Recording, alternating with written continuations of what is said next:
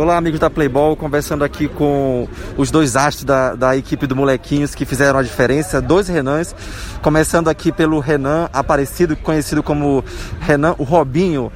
É, Renan, fala um pouquinho sobre a atuação do time de hoje, a sua atuação em específico.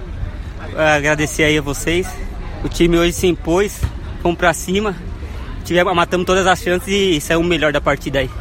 Vamos bem hoje. Legal. Agora o outro Renan, Renan, o Robinho que em, em vários momentos te deixou de bandeja só para você fazer o gol com categoria. Fala um pouquinho da tua, da tua atuação também.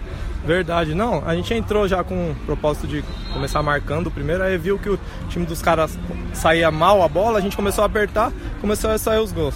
Aí o Robinho começou a pedalar, levar, trazer, eu só fui ele, ele. por trás da zaga, O ele laço de tocava e eu fazia o gol.